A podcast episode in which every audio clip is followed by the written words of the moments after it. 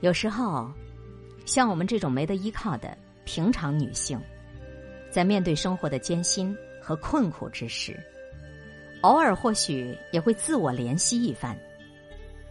唉，谁让我自己命不好啊？一切都得靠我自己呀。但是我每每看到，有一些人，原本是天生就命好，却没有抓住有利的条件和时机。来提升他自己，最后，在男人移情别恋之后，面对生活一筹莫展，我又会觉得，其实人生一开始就没有依靠，也不是一件多坏的事情。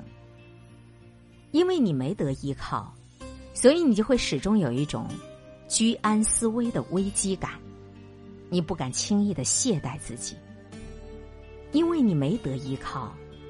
所以你就会不断的精进提升你自己，锤炼自己的生存技能。还因为你没得依靠，所以你会更加努力的去奔跑。因为我们没得依靠，我们就会在长期的生存实践中，形成自我供养的高度自觉。那么面对困难的时候，我们的抗压能力反而就会更强，更不容易被打倒了。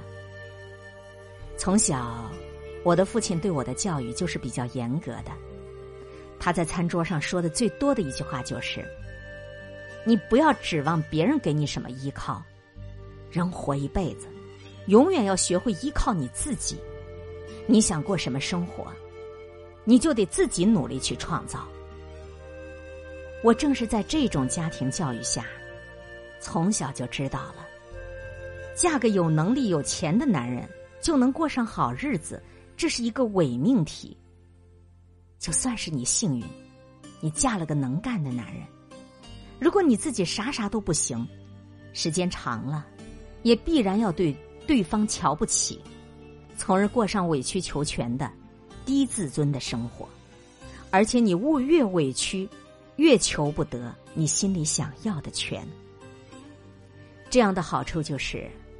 你早早的就知道了生活真相，所以你就对感情也不会抱什么额外的期待，不会指望着去找一个什么长期饭票，你就会明白，不管你找的那个人是谁，在你的生存物质保障上，你都需要靠你自己去实现。在寻找另一半的时候，你就不会以对方是有钱还是没钱来作为你选择的标准。你会更加看重他的人品方面，因为其他的，反正是要自己努力去创造的了。一个人如果人品不过关，比如他好吃懒做、不孝顺、黄赌毒，只要沾上一样，太自私、太狭隘，这样的男人，就算他家里有金矿，你也不能找。还有抽烟喝酒、嗜酒成性的男人。也得要慎重考虑。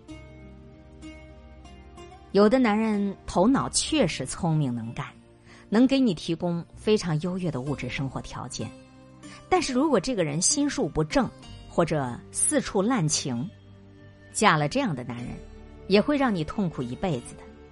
最关键的是，他会影响你下一代的品格教育，那个孩子也会跟着有样学样的。有人会说了。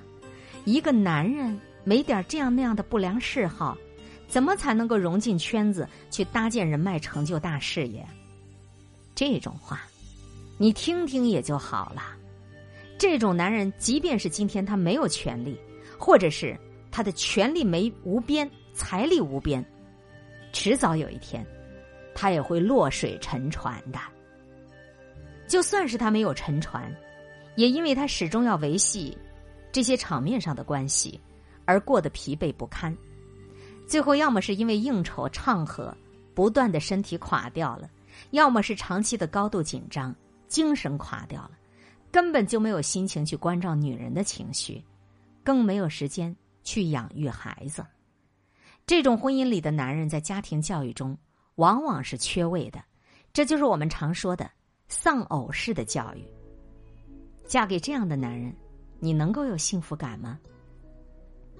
所以我一直觉得，老天爷其实是挺公平的。他没有给予你这些，他就会给予你那些，而得到一部分东西的同时，你也自然会失去一部分东西。这人间万事的运转的规律，它都是相对平衡的呀。我有一个熟人，小的时候啊，他家庭环境特别好，还是一个独生女儿，从小呢也没有吃过什么苦。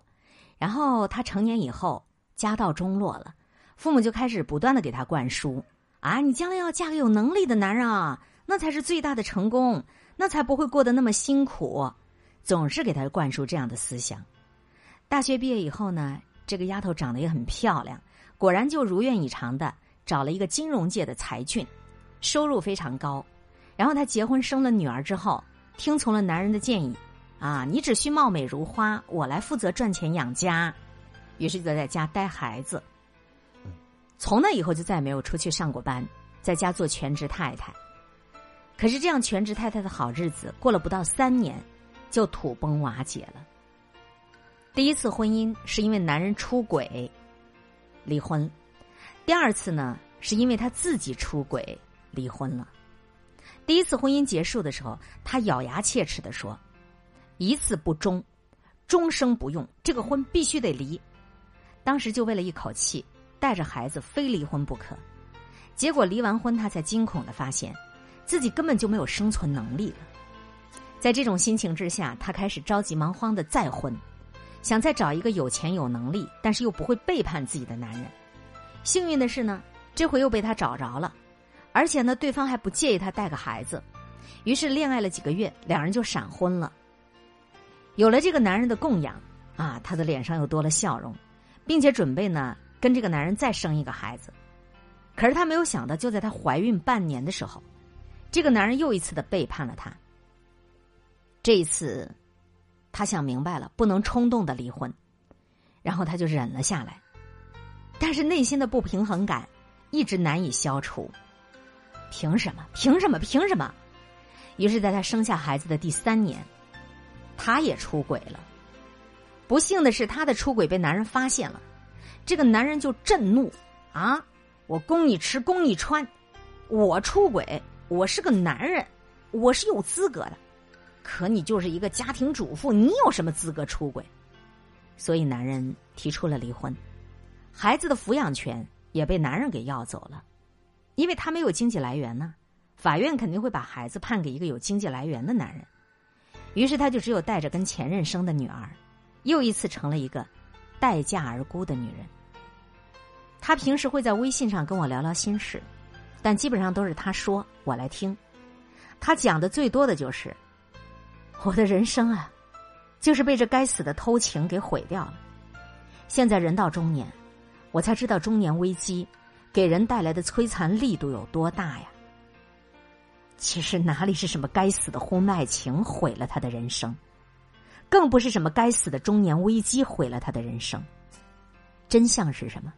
真相是因为你面对背叛的时候，你既没有反手还击的力量，也没有另起炉灶单独再过的魄力。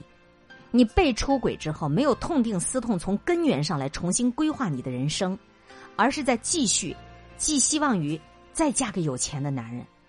第二次被伤害，又傻傻的以为我来报复性的出轨就能让内心的天平得到补偿，得到平衡，多傻呀！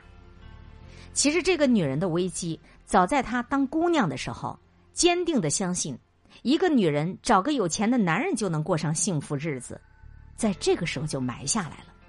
只不过她一直没有警醒，观念上没有改变，生存能力上也没有提升。到了中年之后，这些问题就集中爆发出来了。其实，除了不可抗力的天灾人祸，人生大多数的危机，基本都是因为在前面的阶段，你没有任何危机感，以为人生顺其自然就会过得很好而造成的。等到所有的问题都积攒着、积攒着，到了中年一并爆发出来，这个时候别人给你再多的建议，恐怕都会让你成为难以执行的。空洞的理论和建议，所以对于有些人来说，没有前面的生存技能来打底，你的中年危机，它就是一道没办法去解决的难题呀。这篇文章来源微信公众号“微橙子”，原创作者微橙子。该死的婚外情，该死的中年危机，我看什么都不是。聊一聊世情冷暖，谈一谈江湖人生，女人还是得要靠自己。今天会遇见什么人，会发生什么事，都有各种意想不到的可能性。分享传播有力量的文字，亲近感受真善美的观点和态度。空中和你相互勉励，保持微笑、淡定、从容的好心态。祝福有缘分在这里遇见的你，身体好，心情好。